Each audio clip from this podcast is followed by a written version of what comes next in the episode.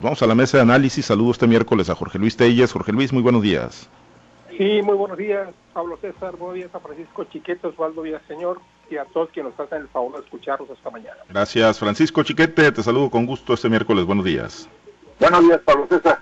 Buenos días a Jorge Luis Telles, Osvaldo Villaseñor y a todos los que nos hacen el favor de escuchar. Gracias, pues eh, ahorita saludamos a Osvaldo Villaseñor, pues muchos movimientos, es natural, ¿no? Estamos en la etapa, estamos en la época, como se dice, ¿no? De los eh, movimientos políticos, vienen las campañas el próximo 4 de abril, y ayer, bueno, estuvimos dándole un tema, ¿no? Que tiene que ver ahí porque con, con los listados plurinominales, eh, hicimos especial énfasis en, en, lo que tiene que ver con el listado del partido sinaloense, la aparición ahí del matrimonio Cuen Díaz, ¿no? en este caso la señora Angélica Díaz de eh, de Cuen y Héctor Melesio Cuen en la primera y segunda posición respectivamente plurinominal. Y bueno, ayer eh, pues se dieron explicaciones, quedamos a la expectativa de lo que diría Héctor Melesio Cuen por ahí en el puerto de Mazatlán, también Jorge Luis, la, señora Angélica Díaz, bueno, pues salió al paso, habló de violencia de género, eh, defendió su nominación o su postulación en base al trabajo legislativo que pues ha tenido en esta legislatura y que la realidad ahí está, efectivamente, es de las legisladoras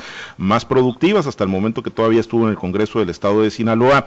Pero bueno, yo creo aquí la crítica, Jorge Luis, no es a que si ella tiene o no tiene los merecimientos para ser eh, de nueva cuenta diputada local, creo que los tiene por los números y por la productividad. Creo que el cuestionamiento toral se, se basa, y así lo he estado yo checando en diversas entregas, en diversos eh, medios, colegas que pues también hicieron referencia. El, el, cuestionamiento es a la gandalle de ellos como matrimonio, como pareja, o si se justifica que puedan ir los dos en la primera y segunda posición, Jorge Luis, luego de las explicaciones que ayer dieron ellos mismos.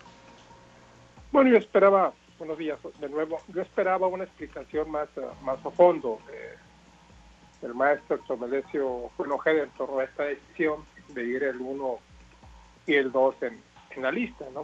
A mí lo personal la explicación que, que se me dio fue esa, en el sentido de que era para respaldar la, la candidatura de, Rubén Rocha Moya con el nombre de Héctor Melesio Cuen y también de fortalecer pues el PAS, ¿no? El PAS pues salió muy golpeado en, la última elección de 2018, tan golpeado que de 13 diputaciones se cayó a solo una y yo creo que esa fue incluso una de las razones por las que se firma la coalición con el PAS, con, con Morena, para rescatar y, y dar un nuevo cauce a, la, a, a, este partido político que pues tuvo un gran arranque, ¿no? Un gran arranque en Sinaloa, muy prometedor cuando nació, en su primera elección, altos números. Sin embargo, pues se cayó en el 2018, como se cayeron casi todos los partidos, y por más eh, trabajo que ha hecho el Congreso Bueno Ojeda, porque consta en los archivos periodísticos que sí lo ha hecho, de hecho, pues se puso a trabajar desde un día después de las uh, trágicas elecciones del, del, 2018, ya pensando precisamente en esta fecha, 2021, pero bueno, pues al parecer no se han disipado todavía las ventiscas del tsunami llamado Morena que nos azotó en el 2018, y este resultado. Yo creo que esa fue una de las causas, una de las razones, rescatar el partido más que rescatar intereses personales para buscar la sobrevivencia de este partido y pensar ya sacar un buen resultado y comenzar a trabajar para el 2024. Yo esperaba, te digo, una explicación más, más a fondo, ¿no? Esa explicación que yo comentaba ayer era esa precisamente, de que se trataba de respaldar la candidatura de Rocha y de fortalecer el PAS con el nombre de Héctor Menecio Cuen y la mejor prueba de que se va a cumplir la palabra en el sentido de que él probablemente esté únicamente un periodo ordinario de sesiones, el que va de octubre a enero, y después lo sustituya el, doctor Víctor Corrales Bogueño, que es el secretario general y que es también un rector de la Universidad Autónoma de Sinaloa. Por ahí podría ir la cosa, ¿no? Hasta ahorita esos son los planes, también la explicación de la diputada con licencia, eh, la señora Cuen, en el sentido pues de que tiene todo el derecho, pues claro que sí lo tiene, ¿no? Lo tiene porque pues la constitución da margen a que todo diputado se elija en tres ocasiones, de tal modo que pueda ajustar hasta 12 años corridos en, en, en la Cámara de diputados, ya sea local o federal, y después de tres años volver a empezar otra carrera. Así lo dice la Constitución. Entonces, pues se apega a ello, ¿no? La discusión es, bueno, pues si realmente sea ético, sea moral, el hecho de que ella vaya en el 1 y el maestro también vaya en el 2. Pues estas son las explicaciones y las interpretaciones, como decía ayer, bueno, pues cada quien, cada quien que las tome de acuerdo a sus criterios, sus puntos de vista y la experiencia que se tiene en esta clase de menesteres, que en el caso de esta mesa, pues yo creo que es bastante, ¿no? Sí, sí, sí. Sí, pues bueno, ahí, están las explicaciones, yo, yo coincido. Tiene todo su derecho, eh, tiene pues ahí eh, los datos, los elementos, tiene el trabajo legislativo la señora Angélica Díaz eh, para buscar la reelección, indudablemente, y tiene pues la posibilidad de hacerlo en el partido que controla a su esposo. El gran problema es que su esposo también va. Y ayer, chiquete, pues ustedes lo, lo tuvieron ahí muy cerca, ahí en Mazatlán, a Héctor Melesio Cuenojeda en la presentación del Químico Benítez como el candidato a la presidencia municipal de, del Paz y también ahí en candidatura común con Morena o, con, o por Morena y con, en candidatura común con el partido sinaloense. Y, y además de este tema, bueno, que ya se había dado a conocer un día antes del listado plurinominal, pues está también, ¿no? Como pues eh, trataron de dejar en el olvido lo que hace apenas algunos días, hace algunas semanas, pues decía el químico Benítez, ¿no? Cómo se piden perdón, cómo dicen que queda en el pasado, pero de verdad pueden quedar en el pasado señalamientos eh, como los que hacía el químico, de que Cuen es un mafioso, de corrupción en la UAS, de que era el dictador, o sea, eh, cuestionamientos muy duros, muy severos, verdaderamente quedan en el pasado eso y verdaderamente se le olvidan a la sociedad, a la población, esos señalamientos tan contundentes que en su momento se, se hizo al verlos hoy juntos, muy unidos y diciendo que enarbolan las mismas banderas? Pues mira, Pablo César, el, la, químico contra Cuen no son nuevos. A lo largo de los dos años que duró en la presidencia municipal, fueron reiterados, fueron señalamientos muy duros, muy fuertes, que Cuen contestaba de manera sesgada para no entrar en un enfrentamiento, pero que también tenían sus respuestas severas.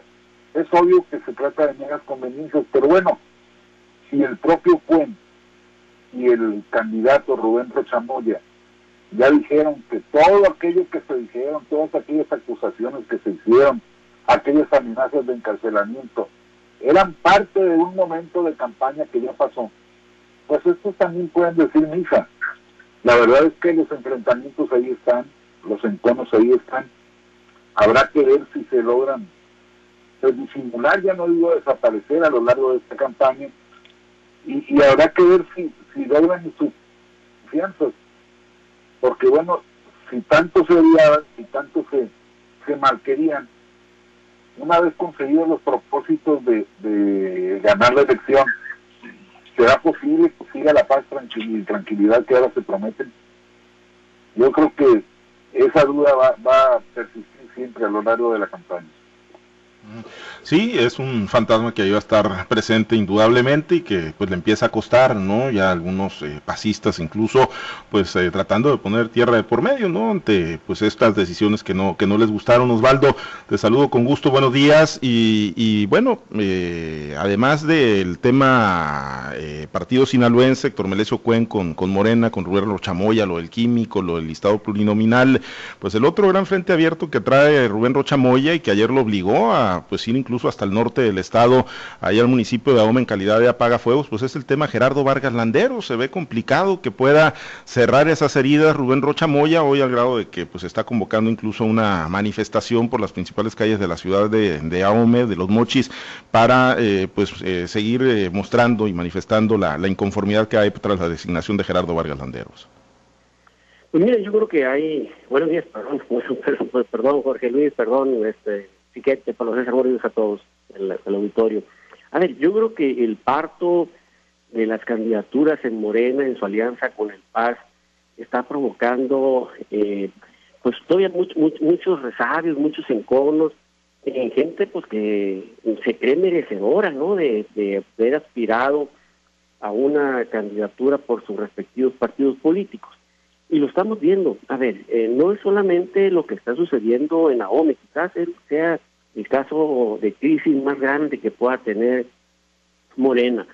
pero hay otros municipios donde están inconformes. Oye, el hijo de Alfonso Ramírez Cuellar haciendo publicaciones ayer en Facebook, hasta diciendo que está piensa hasta renunciar al partido por la forma tan gandalla, gansteril, mafiosa, y le pone un sinfín de calificativos de cómo se repartieron las candidaturas aquí en Morena, aquí en Culiacán, y otros personajes también.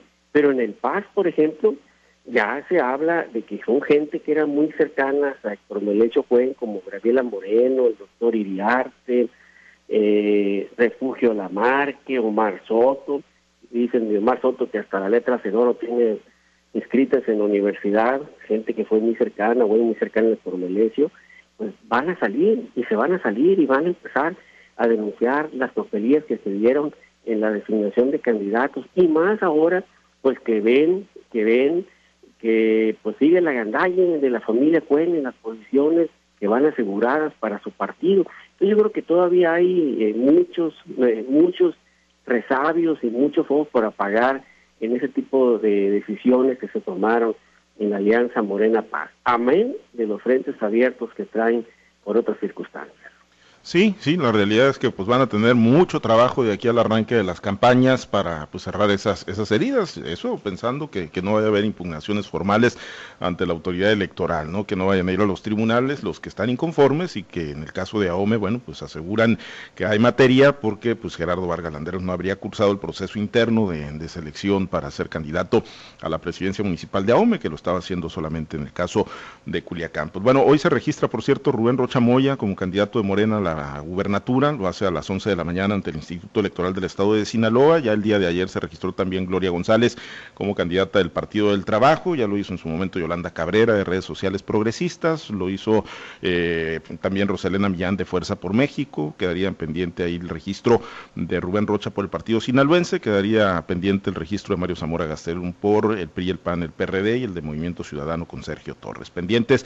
Y, bueno, pues eh, la política obviamente pues ahí está, ¿no? En el, en el pandero y de repente nos hace alejarnos de algunos temas de, muchísimo impacto como este, Jorge Luis, que les eh, comentábamos, ¿no? Eh, esto que ayer se dio a conocer por parte del Instituto Nacional de Estadística y Geografía en base a la encuesta para la medición del impacto del COVID-19 en la educación, durísimo el impacto, millones, no se cuentan por miles ni por cientos de miles, se cuentan por millones los niños, las niñas, los jóvenes que lamentablemente dejaron eh, las aulas, bueno, las aulas las dejaron derivado de la pandemia, ¿no? No hay clases presenciales, dejaron su educación, ya no se inscribieron para el ciclo escolar 2020-2021, no se inscribieron, eh, pues algunos eh, medios recogen 9 millones, más de, eh, alrededor de 9 millones de, de, niños y de niñas, y bueno, pues esto revela el durísimo impacto que está teniendo el COVID-19 en el, en el tema de la educación, como lo tiene, pues obviamente en la salud, donde ya se reportan en cifras oficiales casi 200 mil personas muertas en nuestro país, más las treinta y tantas mil que en su momento reportó el INEGI también, eh, miles de empleos perdidos, millones de empleos perdidos, eh, micros, pequeñas, medianas empresas que no pudieron subsistir. Ha sido durísimo el impacto, eh, Jorge Luis, pero sobre todo, pues ahora con la revelación de estas cifras, pues en la educación vamos a tener un retroceso muy marcado indudablemente, Jorge Luis. Sí, no es para cerrar el otro tema, informar, pues ratificar que el día de mañana es el registro de, Mario de Mario Zamora como candidato de la coalición. Como es coalición, es un registro único, ¿no? La coalición registra a, Mario Zamora. En el caso de, Rubén Rocha, pues son dos registros, el que hace por Morena y el que hace por, por el Paz, que será también, creo, el día de mañana. No sé a qué hora, pero obviamente pues, no van a conseguir ahí en el instituto electoral para hacer su registro. Por lo otro, pues es una situación que ya se veía venir. Hay que agregar ahí también observar que las escuelas públicas también quedaron mucho, muy golpeadas porque pues eh, muchos niños eh, abandonaban las escuelas, eh, las escuelas privadas.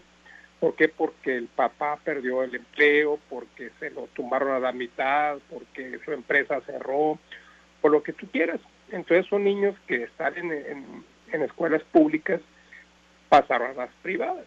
En el caso de las públicas, mm, en la gran mayoría, yo no creo que en todas, la verdad es que sí se aprecia, que sí se lleva de manera adecuada el, sistema de educación a distancia. ¿Pero por qué? Porque pues, si son niños que pueden pagar una, una educación que no es nada barata en las escuelas eh, privadas, pues son niños que también tienen en su casa, ¿no? Dos herramientas como una laptop, como un iPad, cuando menos un teléfono para poder llevar a cabo, para poder tomar sus clases. No es lo que pasa en las escuelas públicas, donde pues eh, no cuentan lamentablemente los niños con esta clase de instrumentos y pues bueno, sus padres tomaron la decisión de, retirarlos de las aulas.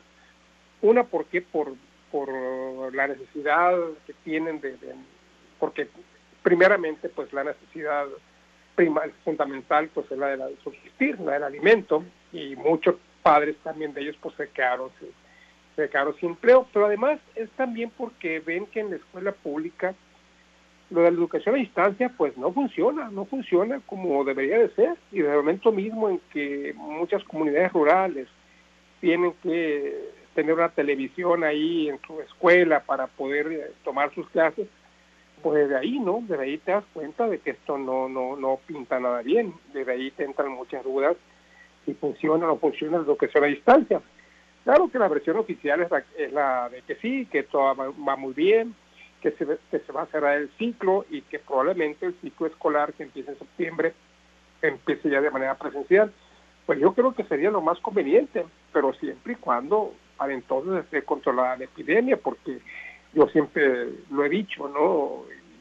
Y lo digo aquí y lo he dicho en otros programas. Si yo tuviera un hijo escolar, que lo estuve hace mucho tiempo, yo ni de loco lo mando a la escuela, aunque sea leve la amenaza de, de, de del contagio, pues yo prefiero que pierdan uno o dos años, si es posible, pero no exponerlos a una enfermedad tan, tan complicada como los esta de COVID. Porque luego te dicen que los niños no, que están inmunes, pero no es cierto, hay cantidad de casos de niños que se han infectado por COVID. Cierto es que sus efectos eh, prácticamente tienen letalidad muy baja y sus efectos pues son muy leves, pero eso no te garantiza, no te garantiza que a, un hijo nuestro le pueda suceder eso, que tenga tan buena suerte como lo han tenido los demás. Entonces te digo, yo insisto, ¿no? Se está insistiendo ahora incluso que, después de Semana Santa los niños deben volver a clase. Yo pregunto, ¿como para qué? Si ya va a terminar el semestre, ¿como para qué arriesgas a que los niños vayan a la escuela? Finalmente este año ya se perdió. Este año estos 5 o 9 millones de jóvenes y niños que tú has mencionado, pues ya perdieron el, semestre. Entonces, pues lo más conveniente creo yo es que se empiecen hasta, hasta septiembre y que vuelvan ya clases los demás eh, niños y jóvenes con la esperanza de que para entonces, para septiembre, si bien nos va, esta situación ya esté bajo control. Esta estadística es la que nos esperaba cuando empezó la pandemia hace un año, se hablaba de todo menos de esto y estos son los efectos colaterales que son tan graves como la enfermedad misma y más que vamos a ver todavía, además de la carencia de empleo, la crisis económica, la crisis sanitaria y adelante. Sí, eh, sí, efectivamente, ¿no? Eh, porque el tema económico pues va a profundizar los cinturones de pobreza, va pues a disminuir la cantidad de oportunidades en el ámbito laboral para, para los jóvenes y bueno, pues con una preparación más limitada va a ser todavía más complicado. Eh, una de las respuestas, Chiquete, que, que daban en el marco de esta encuesta realizada por el INEGI, esta encuesta de educación, es que pues los padres y la ciudadanía están considerando que las clases a distancia son poco funcionales para el aprendizaje la respuesta que, mayormente se dio. Entonces, pues, ¿qué podemos deducir? Fracaso en las estrategias y los lineamientos y pues lo que han venido presumiendo como exitoso las autoridades educativas en el país, simple y sencillamente no está funcionando, chiquete. Simple y sencillamente, Pablo César, es la muestra de lo que somos como país. No puede funcionar un sistema de educación a distancia en un país que no tiene capacidad de conectividad, ¿Cuántas colonias hay a las que el Internet no llega o llega muy mal? Yo tengo una cuenta normal de Internet y todas las tardes invariablemente empieza a fallar. ¿Por qué? Porque es la hora en que más se conecta la gente. Las empresas vendieron más de lo que tienen la capacidad de dar. No esperaban que hubiese un momento como este en que toda la gente estuviera conectada, ya sea por trabajo, ya sea por escuela, por educación o incluso por diversión. El caso es que el servicio es malo, es insuficiente, y entonces eso en el caso de los que cuentan con estos con esta posibilidad, esta herramienta de la conectividad. Ahora los que no lo tienen, hay, hay poblados a los que no llega la señal ni siquiera el teléfono. Entonces es, es eh, era previsible que todo esto fuera a pasar. Está ocurriendo lo que tenía que ocurrir finalmente, que la gente se hartó de, de ver que los hijos pues estén francamente perdiendo el tiempo, porque una maestra o un maestro que da su clase a través de una teleconferencia, que no tiene la posibilidad de corregirlos y que muchas veces tampoco tiene el interés porque igual no se motiva, no tiene la, los elementos suficientes para trabajar, pues la gente saca a su niño de la escuela, al cabo no pasa nada finalmente.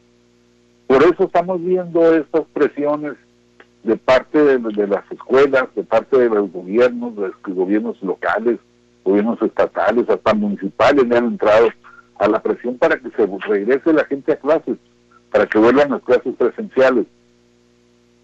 Pero este no es un interés educativo, desgraciadamente, es un interés económico. Hay un millón de pequeñas y medianas empresas que desaparecieron, que no van a abrir sus puertas cuando las escuelas se, reinicien las actividades. Son, son empresas que ya los dueños no tuvieron capacidad para soportar ni las nóminas, ni las rentas, ni los pagos de mantenimiento del equipo, y que no van a tener para volver a empezar, simplemente se acabó. Hay que empezar de nuevo y hay que buscar que otra gente con mayores expectativas pueda, pueda sustituirlos. Entonces, esa es la presión, esa es la realidad de un país que no, no tenía considerado esto. No, a lo mejor eh, por medio de, señales de radio, de alguna otra forma, habría sido posible llegar a los grupos más marginados. Pero otra vez son las ciudades las que están enfrentando esta expulsión de gente de, las, de las escuelas, de las clases virtuales.